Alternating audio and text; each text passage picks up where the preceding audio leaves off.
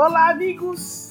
Que alegria nós nos reunirmos novamente para o estudo da doutrina espírita, para a compreensão das diretrizes da doutrina espírita nesta fase em que nós nos encontramos. Quando eu digo esta fase em que nós nos encontramos, não se trata apenas do processo de transição. Neste ano de 2021, finalizando praticamente o ano, transitando para o ano de 2022.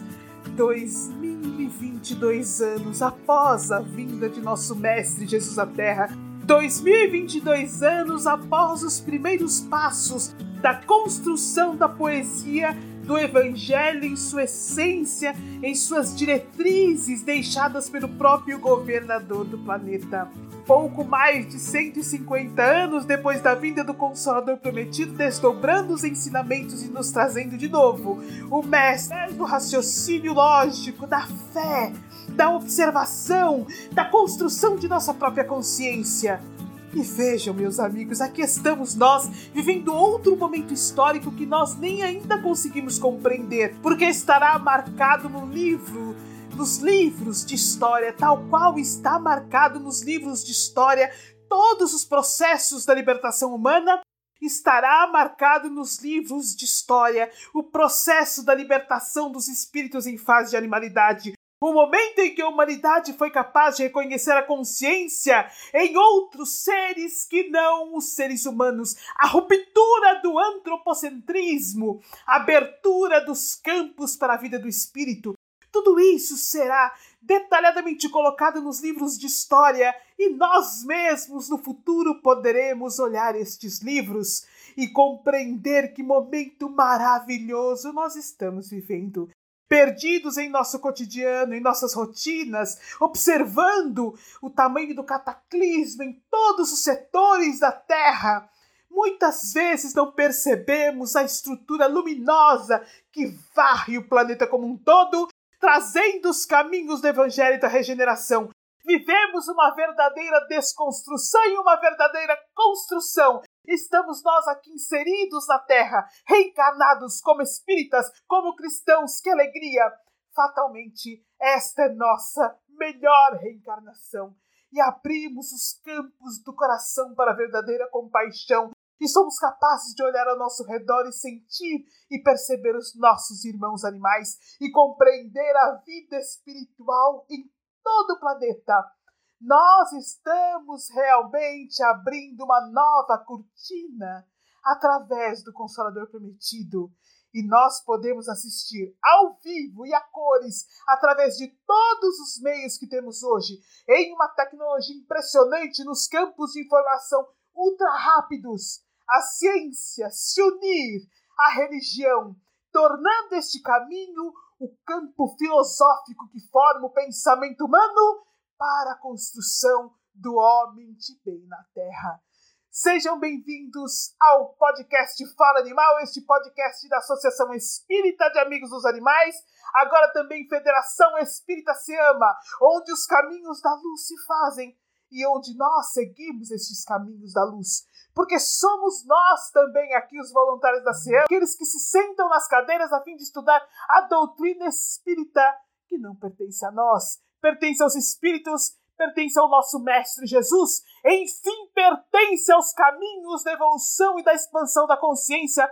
Trata-se dos vários campos de ação do estabelecimento da Constituição Divina na Terra. Hoje, depois dos podcasts que nós temos iniciados, estudando vários documentários, tivemos a oportunidade de estudar o What the Health juntos, tivemos a nossa querida Mariana, para quem deixamos aqui um abraço e uma, uma gratidão imensa por ter estado conosco, respondendo dúvidas, esclarecendo nossas mentes. Vamos mergulhar na doutrina espírita, a fim de unir todas estas informações aos campos da doutrina, às energias que nos cercam, a de que maneira o plano espiritual está inserido nos nossos caminhos da alimentação, de que forma nós nos relacionamos com a luz ou com a sombra, ou seja, permeamos as vibrações luminosas por nosso corpo, por nossas células, ou permeamos as vibrações densas, enegrecidas e infelizes por nosso corpo e por nossas células. Teremos a oportunidade de hoje estudar mais detalhadamente o capítulo 11 do livro Missionários da Luz, psicografia do nosso querido Francisco Cândido Xavier, onde eu vou dar uma, uma pequena pincelada para nós entendermos a leitura que será feita agora. Nós temos o suicídio do Raul, e aí nós temos a viúva muito triste, em situação muito debilitante, com sua prima, procurando os amigos espirituais para buscar ajuda e notícias de Raul.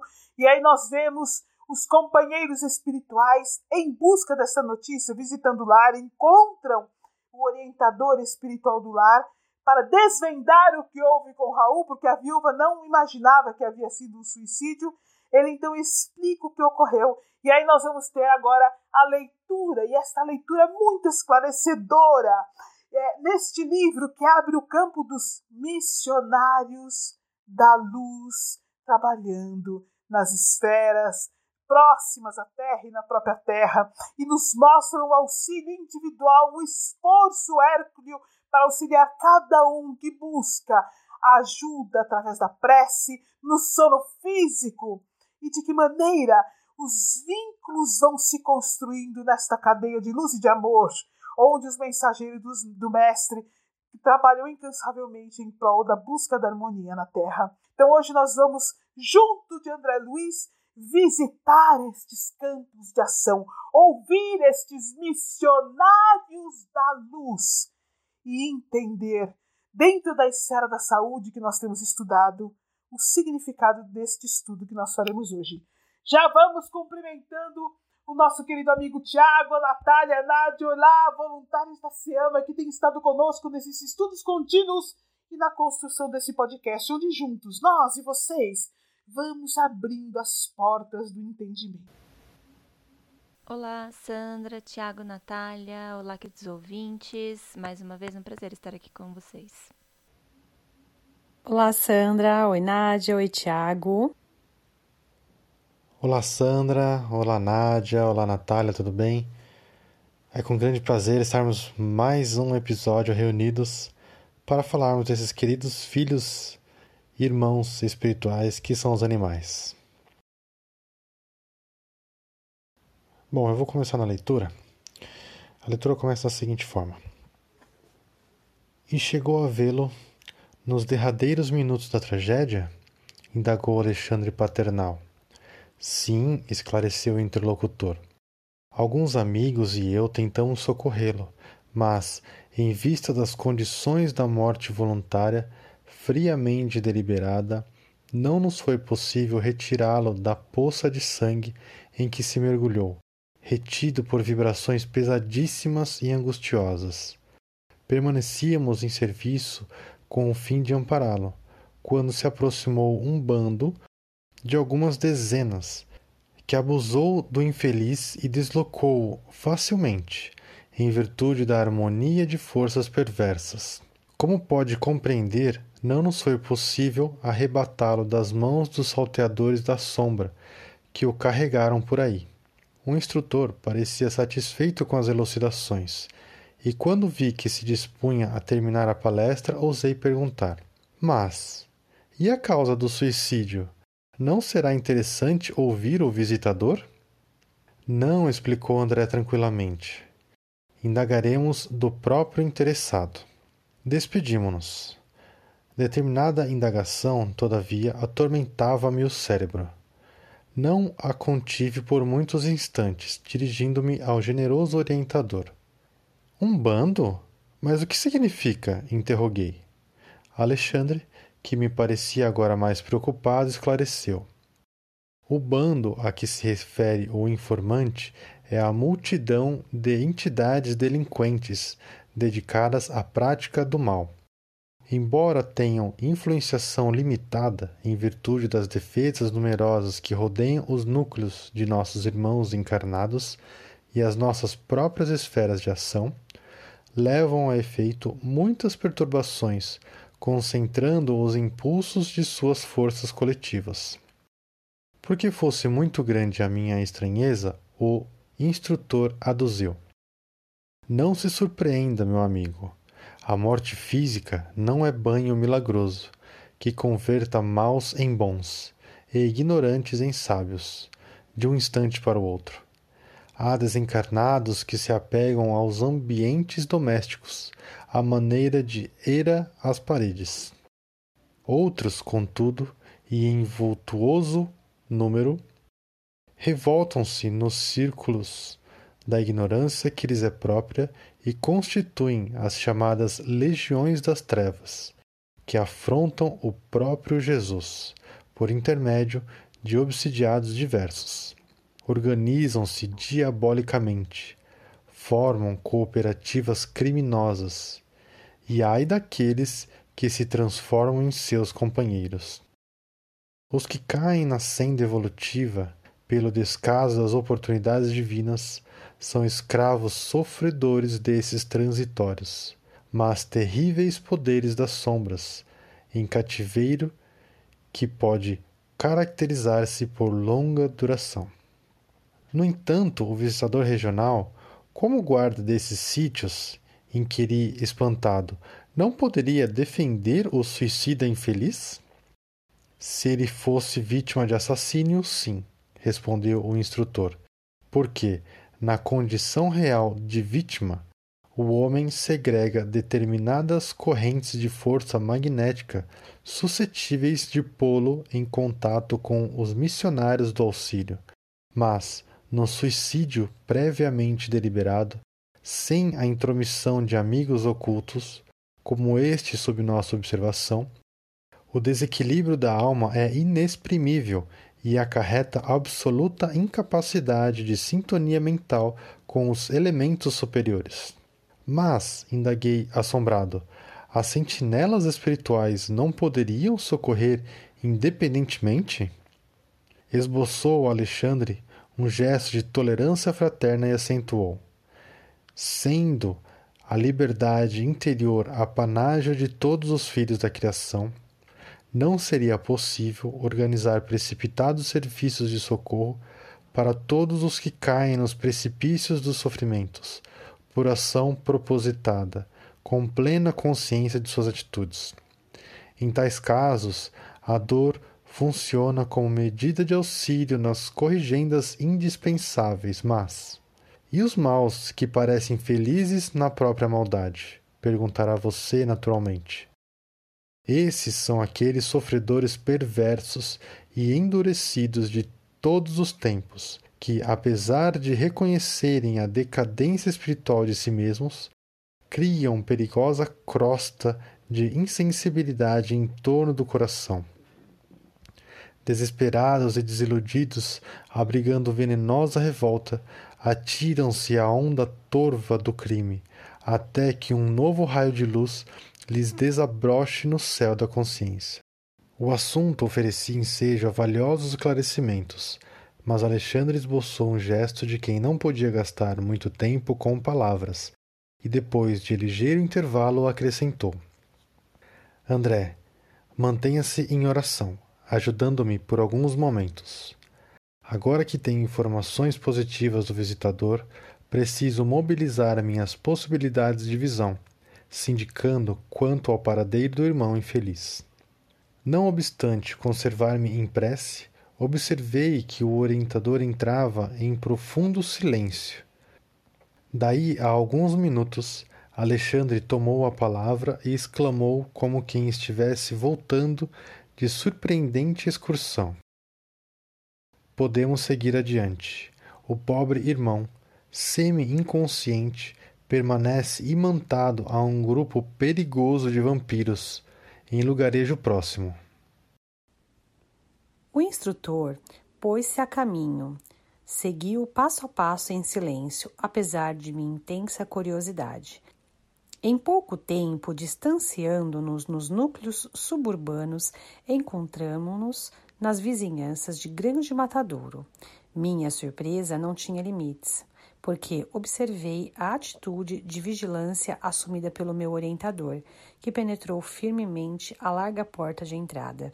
Pelas vibrações ambientes, reconheci que o lugar era dos mais desagradáveis que conhecera até então em minha nova fase de esforço espiritual. Seguindo Alexandre de muito perto, via numerosos grupos de entidades francamente inferiores que se alojavam aqui e ali. Diante do local em que se processava a matança dos bovinos, percebi um quadro estarrecedor. Grande número de desencarnados, em lastimáveis condições, atirava-se aos borbotões de sangue vivo, como se procurassem beber o líquido em sede devoradora. Alexandre percebera o assombro doloroso que se apossara de mim e esclareceu-me com serenidade.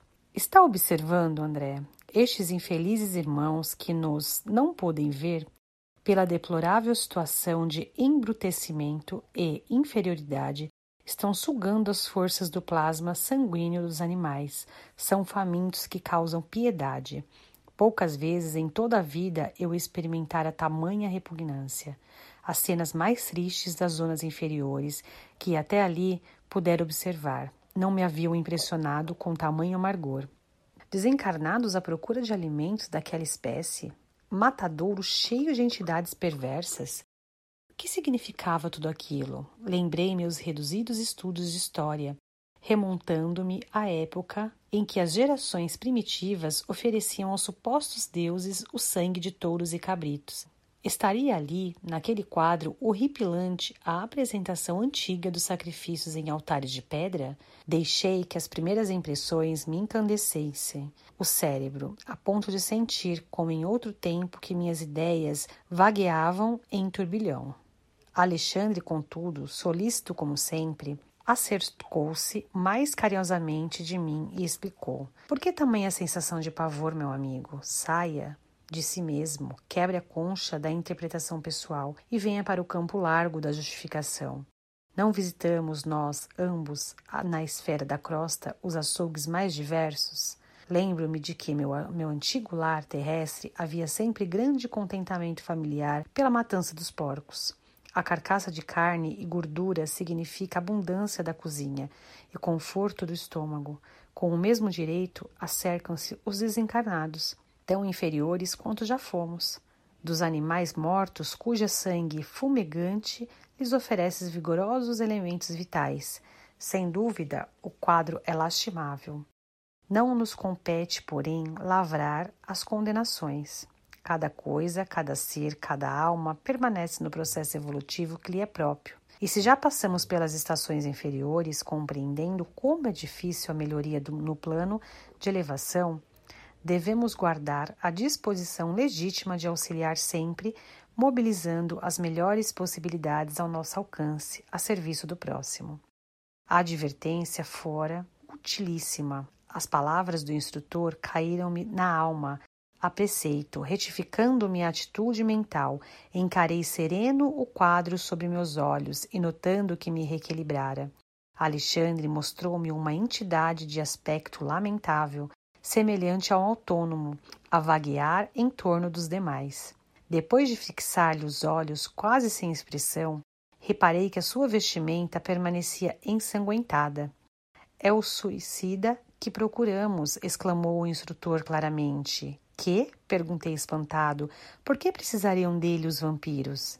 Semelhantes infelizes, elucidou Alexandre, abusam de recém-desencarnados sem qualquer defesa, como este pobre Raul, nos primeiros dias que se sucedem à morte física, subtraindo-lhes as forças vitais, depois de lhes explorarem o corpo grosseiro. Estava atônito, lembrando as antigas informações religiosas sobre as tentações diabólicas, mas o orientador, firme na missão sagrada de auxílio, obtemperou. André, não se impressione em sentido negativo. Todo homem encarnado ou desencarnado que se desvia da estrada reta do bem pode vir a ser perigoso gênio do mal. Não temos tempo a perder. Vamos agir socorrendo o desventurado.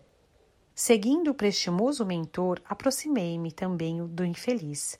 Alexandre alçou a destra sobre a fronte de Raul e envolveu-o em vigoroso influxo magnético. Dentro de poucos instantes, Raul permanecia cercado de luz, que foi vista imediatamente pelos seres da sombra, observando eu que a maioria se afastou, lançando gritos de horror, vendo a claridade que rodeava a vítima, estavam lívidos, espantados. Um dos algozes mais corajosos replicou em voz alta: Deixemos este homem entregue à sua sorte. Os espíritos poderosos estão interessados nele. Larguemo-lo. Enquanto se retiravam, os verdugos apressadamente, como se temessem algo que eu não podia compreender ainda, em face da aproximação bendita daquela luz que vinha de mais alto. Perdia-me em dolorosas interrogações íntimas. O quadro era típico das velhas lendas de demônios abandonando as almas prisioneiras de seus propósitos infernais. As palavras espíritos poderosos haviam sido pronunciadas com indisfarçável ironia. Pela claridade que envolvera o suicida, sabiam eles que estávamos presentes e, embora fugissem medrosos, alvejavam-nos com zombarias. Aos poucos, o matadouro de grandes proporções estava deserto de vampiros vorazes. Alexandre, dando por fim da operação magnética, tomou a mão do amigo sofredor, que parecia imbecilizado pela influenciação maligna.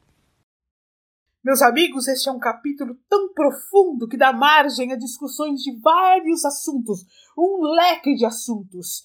Eu gostaria de ressaltar que nós não vamos abordar neste estudo específico a questão do suicídio.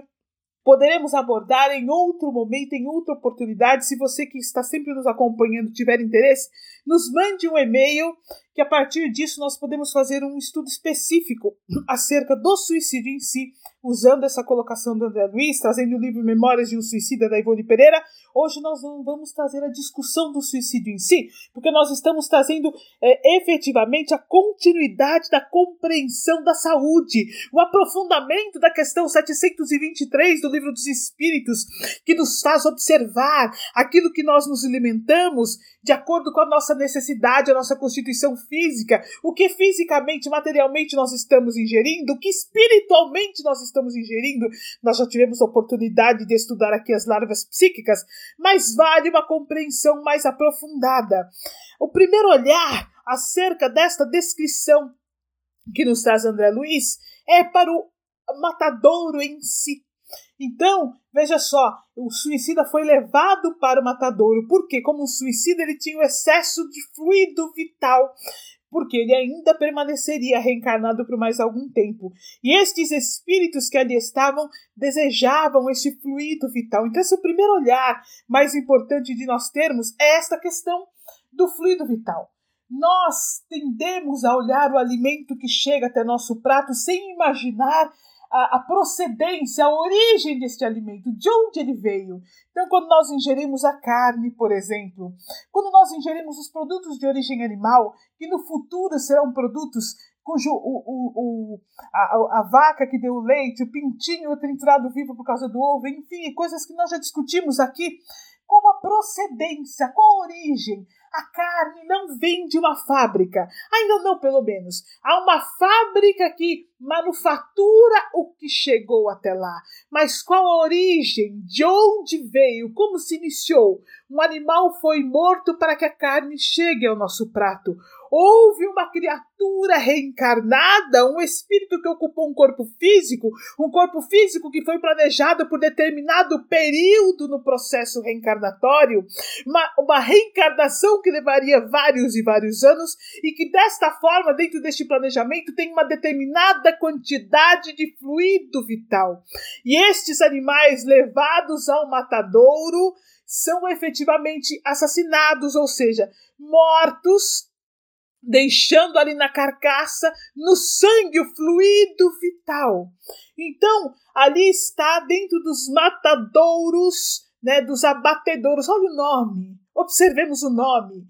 Antes de tudo, vamos trazer a nomenclatura para nossa compreensão efetiva, a energia das palavras. O nosso alimento está se originando no lugar que se chama abatedouro ou matadouro, onde os animais são mortos. A carne que é comprada no mercado, a carne que é comprada nos açougues, né? Hoje tem boutiques de carne, se originou do corpo físico de alguém que foi morto e aquela carne, aquele corpo físico, ele foi partido em vários pedaços, foi esquartejado. Então, a sem, a maminha, o cupim não são a sem, maminha e cupim, são partes diferentes de um corpo físico com que constituiu em sua integralidade um ser e que foi cortado em várias partes, trazendo ou não parte dos ossos, constituindo músculos e gordura, o sangue em si. E todo esse processo. É isso que chega ao nosso prato. Não é que nós vamos até um açougue ou um mercado e compramos uma picanha. Não, nós estamos comprando uma parte física. Quando nós compramos as costelas, nós falamos, vamos comprar costelas sem nos ater à questão de que ali estão os ossos que protegem o tórax, onde fica o pulmão, onde fica o coração. Então, é esta, este olhar de integralidade da verdade precisa ser visto há lugares em nosso planeta Terra responsáveis por levar ao desencare nossos irmãos animais, por provocar-lhes um sangramento, a sangria, ou seja, extinguir o máximo de sangue do corpo e depois serrar este corpo em várias partes para embalá-lo adequadamente. Mandá-lo a frigorífico para que ele seja conservado e não entre em putrefação e vendê-lo em vários pontos de venda. Nós não estamos aqui falando nada disso em absoluto por algum tipo de maldade, é apenas a verdade. E como o próprio Alexandre diz no livro Missionários da Luz, nós também não estamos aqui a fim de condenar ninguém, mas de olhar claramente esta verdade. E dentro destes locais, desses locais em que são mortos os nossos irmãos, Há grupos de espíritos que se utilizam do fluido vital contido no sangue destes, desses animais que ainda permaneceriam reencarnados por um longo período de tempo. Então, quando ele fala destes grupos de espíritos a que se refere André Luiz, nós temos lá, ele se refere a um bando que veio e levou Raul para o matadouro.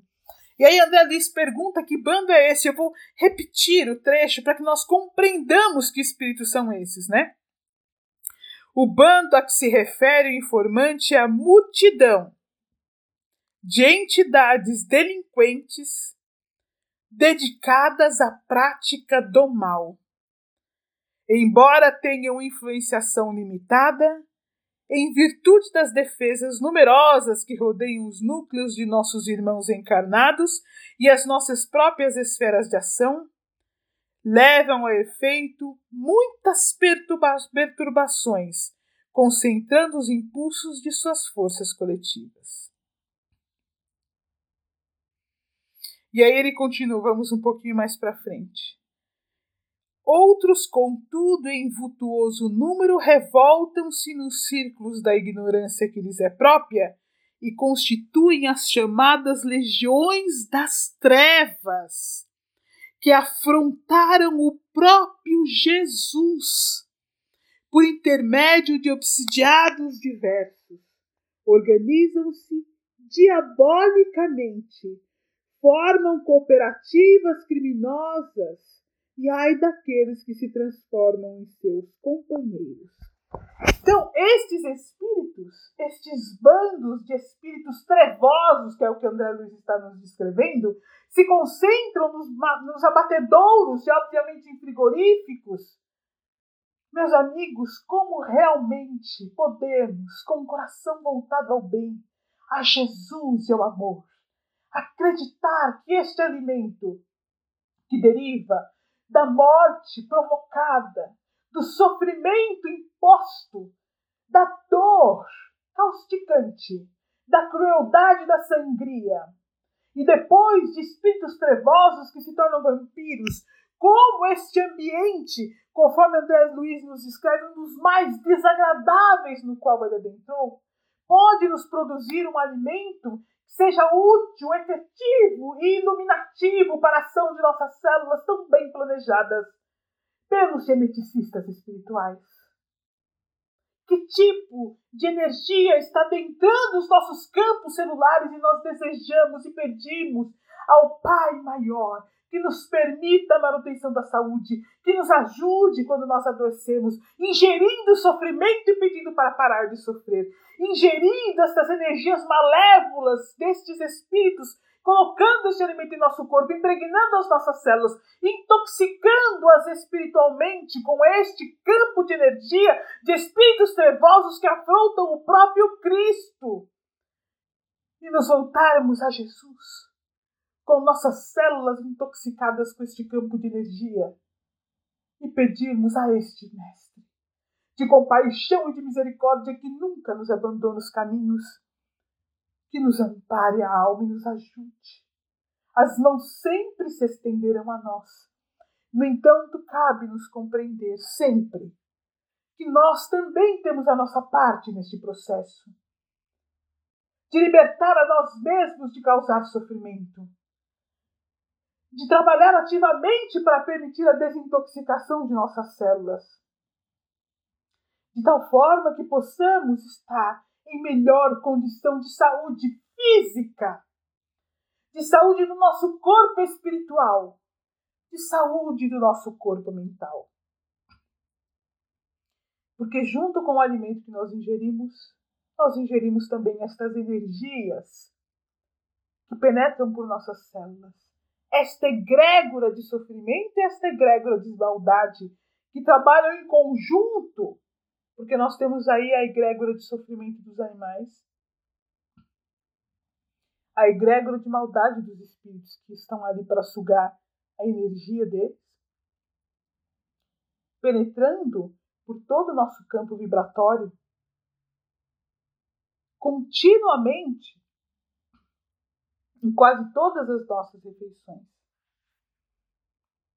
Então, meus amigos, quando nós pensamos em nossa saúde, trazendo o entendimento do homem integral, a compreensão do que nos fala a doutrina espírita sobre o corpo físico, sobre o corpo espiritual, sobre o corpo mental, sobre a influenciação deste corpo mental, ou seja, de nós mesmos como espíritos, de nossos pensamentos e nossas emoções em nossa saúde física, não podemos de forma alguma dispensar a compreensão de que é imprescindível entendermos que precisamos ingerir saúde para ter saúde, ingerir paz para ter paz, impregnar as nossas células com este campo de ação. Muito temos a aprender e a doutrina espírita nos abre as portas do entendimento. A compreensão não é apenas a compreensão do raciocínio físico, material que nós fizemos agora sobre de onde se origina a carne, mas a compreensão da origem espiritual do alimento que estamos trazendo para nós. Está muito além dos estudos da nutrição que nós temos feito. Trata-se da nutrição espiritual. Trata-se do campo energético espiritual. Tá, Trata-se de outro campo que ainda não se abriu à nutrição humana como um todo, mas que a doutrina espírita já nos permite trazer. E agora, meus amigos, vamos ouvir um pouquinho sobre um estudo que nos trará a Nádia. A gente estava pesquisando a respeito né, de, de como o fluido vital do que nós comemos impacta na nossa saúde a longo prazo. E a gente achou uma matéria muito interessante de uma pesquisa feita recentemente que diz que a dieta vegana é associada a uma queda de 58% na medicação consumida por idosos. Os participantes veganos nessa amostra do estudo, eles consumiram menos medicamentos do que todos os outros grupos dietéticos. Eu vou ler esse, essa pesquisa, essa matéria, na verdade, na íntegra, porque ela é bem curtinha aqui para vocês. É só para a gente colocar em prática um pouco da doutrina que nós estávamos estudando. Um estudo, publicado recentemente, investigou se a dieta pode ter um efeito sobre a saúde de adultos mais velhos. Especificamente, os pesquisadores exploraram se seguir uma dieta vegana poderia reduzir o número de medicamentos tomados por idosos. O estudo foi publicado no American Journal of Lifestyle Medicine no mês passado. O objetivo era abordar o dilema de saúde pública, da polifarmácia, referindo-se a quando vários medicamentos são prescritos para uma pessoa.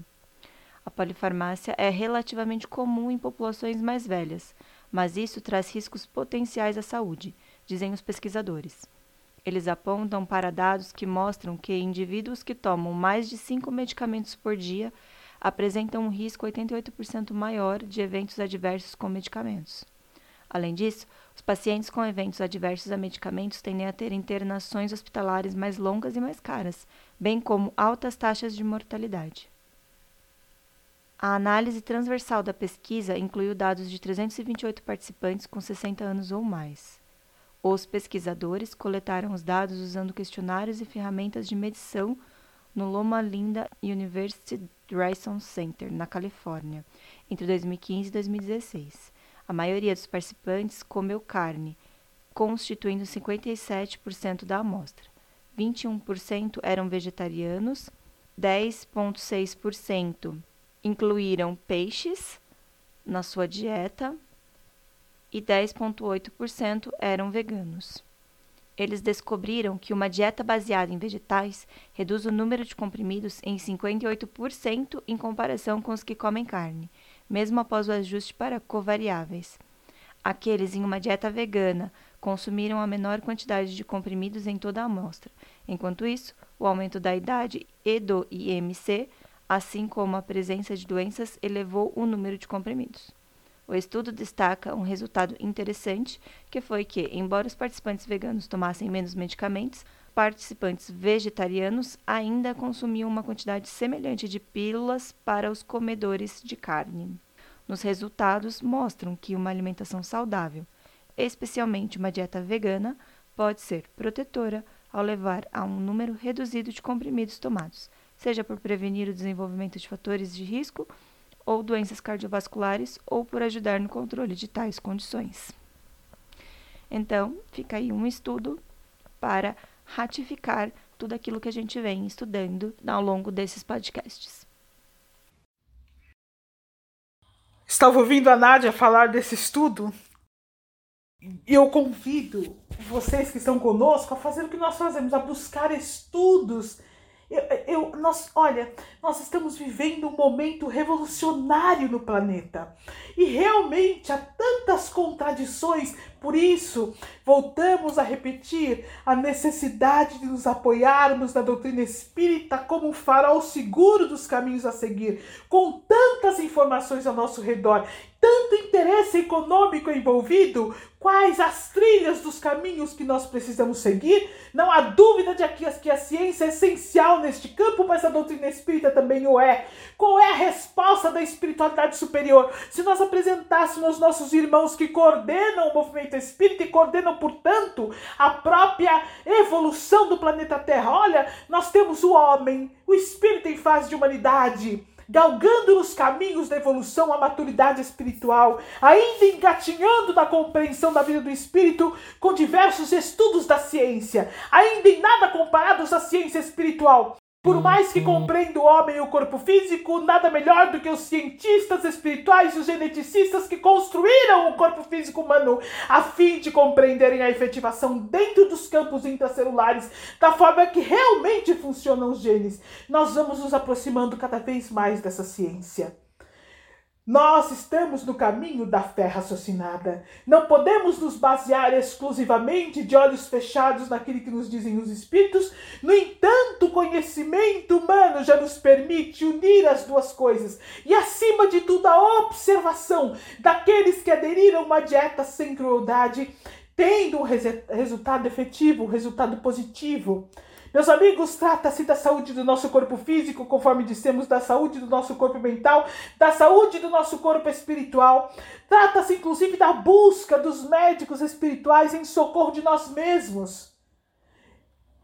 Muito temos a pensar com tudo que nós temos aprendido sobre como galgar os campos da evolução de que maneira construir os caminhos da preservação do nosso corpo físico, dar o melhor da nossa reencarnação, para não sermos conforme foi André Luiz quando adentrou o plano do espírito, acusados de suicidas.